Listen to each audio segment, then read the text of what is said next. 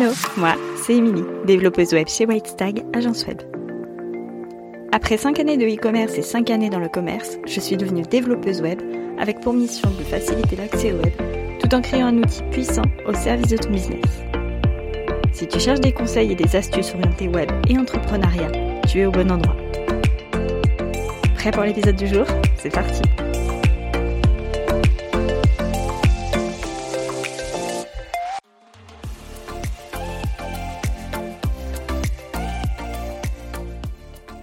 Hello, j'espère que tu vas bien. On se retrouve aujourd'hui pour un nouvel épisode de podcast. Un épisode que je qualifierais d'estival, non pas parce qu'on part en vacances, non, mais parce que juillet-août, c'est la période idéale pour faire un point sur ce qu'on a déjà accompli sur la première partie de l'année, sur ce qui nous reste à accomplir, sur ce qu'on a envie de mettre en place à la rentrée. Bref, c'est pile poil aussi le bon moment pour faire un mini audit de ton site web. Donc dans cet épisode, je t'explique ma méthode pour faire un mini audit de ton site. Alors c'est pas un audit aussi complet que ce que je pourrais faire si je devais faire un audit de ton site web, mais c'est un mini audit que tu peux faire en toute autonomie. Et je te conseille de faire cet audit deux fois par an. Alors là, tu es en train de te dire, ok, elle est gentille, mais elle veut que je fasse un audit de mon site et en plus elle veut que je le fasse deux fois par an. Mais pourquoi? Alors c'est assez simple.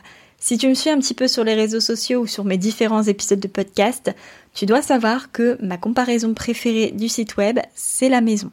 Parce que même si tu ne connais pas le fonctionnement d'un site web, tu connais celui d'une maison et le cycle de vie d'une maison, c'est quasiment le même que celui d'un site web. Dans notre exemple d'aujourd'hui, euh, une maison, une fois qu'elle est construite, euh, tu as parfois envie de la redécorer, de faire un grand ménage de printemps, de la désencombrer voire même parfois de devoir l'adapter bah, à ton nouveau mode de vie, à une nouvelle vie de famille par exemple. Bref, c'est le même principe pour un site web. Et pourquoi faire cet audit deux fois par an? Eh bien parce que tout simplement en début d'année, en janvier, tu poses des objectifs et c'est bien de faire un petit audit de ton site web avant pour pouvoir définir tes nouveaux objectifs, pour pouvoir revoir un petit peu ce qui a été fait et pareil en juillet, août, parce que c'est généralement le moment où tu fais le point sur ce que tu as déjà mis en place au début d'année, sur ce qu'il te reste à faire pour atteindre tes objectifs et sur ce que tu as envie de faire aussi à la rentrée. Bref, tout ça, ça donne des repositionnements de clients idéaux, parfois un rebranding ou encore de nouvelles offres. Et puis même tout simplement, eh bien, tu constates que l'évolution de ton site, elle n'est plus vraiment alignée à toi, à ta personnalité et à ce que tu attends. Donc on va pouvoir commencer cet audit en 5 étapes. Il y a 5 étapes, 5 grosses étapes pour faire ce, mini audit. Tu peux retrouver donc en téléchargement euh, le petit e-book pour pouvoir suivre et pour pouvoir cocher toi aussi les petites cases, pouvoir faire ta petite checklist au final euh, de, de ton audit. La première étape de ton audit, c'est ce que j'appellerais un audit technique. Pourquoi technique? Parce que pour moi, c'est la partie invisible de l'iceberg, celle qui fait que ton site fonctionne, mais que ton client ou ton visiteur ne voit pas. Donc dans cette partie, on audite les mises à jour. Alors si tu es sous WordPress par exemple, je te conseille de vérifier que tu es bien la dernière version de WordPress.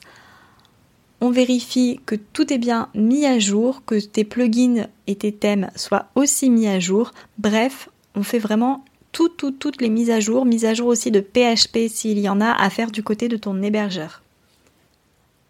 Ensuite, on vérifie les plugins et les thèmes qui sont installés mais désactivés. Cela, tu peux les supprimer, ça te sert à rien. On va pas garder des failles de sécurité ad vitam aeternam, donc on supprime. Ensuite, on va aller un petit peu plus dans le détail. Cette fois-ci, on vérifie les plugins et les thèmes qui sont installés, activés, mais plus mis à jour par leur éditeur depuis plus de six mois. oui, ça arrive. Malheureusement, euh, certains thèmes et certains plugins sont devenus obsolètes. Moi, je considère qu'à partir de six mois, s'il n'y a pas eu de mise à jour, ils sont vraiment euh, obsolètes et ils sont dangereux parce que euh, WordPress se met à jour régulièrement et si les éditeurs ne suivent pas, eh ben, on va éviter de se créer des problèmes supplémentaires. On vient aussi vérifier les dernières sauvegardes de ton site. Tu le sais, je conseille d'avoir au minimum deux sauvegardes différentes de son site à des intervalles différents. On vient vérifier qu'elles se font bien, qu'elles continuent à bien se faire, qu'elles sont bien mises en place. Et euh, petit spoiler, si jamais tu n'as pas de sauvegarde de ton site, c'est le moment de les faire. On vient aussi faire le ménage dans sa médiathèque, on vérifie les photos et les vidéos qui ne sont plus utilisées sur ton site.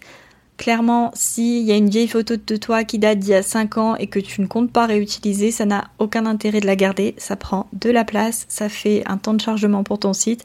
Bref, on fait le ménage. Et dernière étape de cette audit technique, on vient vérifier le responsive de ton site sur toutes les pages. Alors ok, ça c'est visible par le client, mais quand même c'est bien trop souvent oublié et pour moi ça reste de la technique parce que on vient chercher les petits détails, on vient chercher les petits boutons, les petites... Euh, bref, tous les petits détails, on vient les chercher sur cette partie-là, on vient tester vraiment tout le responsive de son site web. Ensuite, on vient tester tous les boutons du site. Donc on clique sur chaque bouton et on vérifie bien que le call to action qui lui est attribué ramène bien à la bonne page, voire qu'il y a une page. Parce que parfois on supprime une page et on se souvient plus qu'on l'a mis euh, dans un bouton ou dans un lien quelque part et finalement ça ne fonctionne plus. Donc ça, on évite, on vérifie tous les boutons, on clique sur tous les boutons. Et tant mieux s'ils sont tous bons parce que je sais que tu vas me maudire quand tu vas devoir cliquer sur les boutons un par un en te disant mais de toute façon tout fonctionne. Et bien dans ces cas-là, tant mieux. Et dernière petite étape de cette, enfin dernière petite Et dernière petite case à cocher dans cette étape numéro 2 autour du parcours client, c'est de tester son formulaire de contact.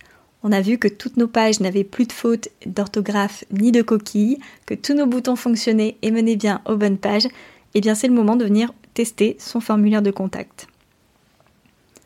Parce que oui, le formulaire de contact, on va pas se mentir, c'est quand même l'un des objectifs du site web, c'est que ton visiteur te contacte et même s'il apparaît encore, il se peut que ton formulaire ne fonctionne pas. Donc là, on vient le tester. Pour ça, rien de plus simple. tu remplis ton formulaire de contact comme si tu étais un visiteur lambda. Ça te permet aussi, toi, de voir si ton formulaire est adapté, s'il n'est pas trop long, etc. Et ça te permet de voir si ça fonctionne. Ça te permet aussi de tester le délai entre le moment où tu envoies euh, le formulaire et le moment où tu reçois le mail de contact. La troisième étape de cet audit, c'est ce que j'appelle la partie audit visuel. Dans cette étape, on vient vérifier la cohérence des couleurs qu'on utilise. On vérifie qu'elles vont bien ensemble, on vérifie qu'elles sont alignées à notre charte graphique si on en a une. On vient vérifier si, euh, par exemple, on a changé nos couleurs sur nos réseaux sociaux.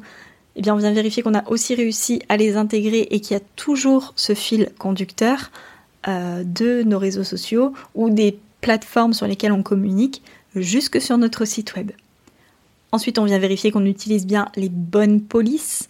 C'est bête, mais parfois on oublie d'utiliser les bonnes polices ou on change de police quelque part et on oublie de faire la même chose sur toutes ces pages. Bref, donc on vérifie que toutes nos polices soient bien les mêmes partout.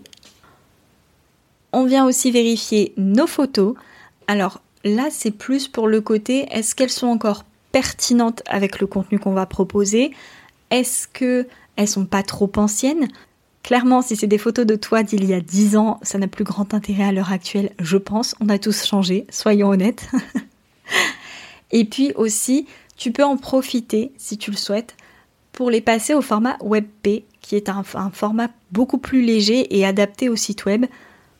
C'est pas forcément un format que je recommande pour les photographes, mais si tu n'es pas photographe et que tu veux euh, améliorer la vitesse de ton site, je te conseille ce format.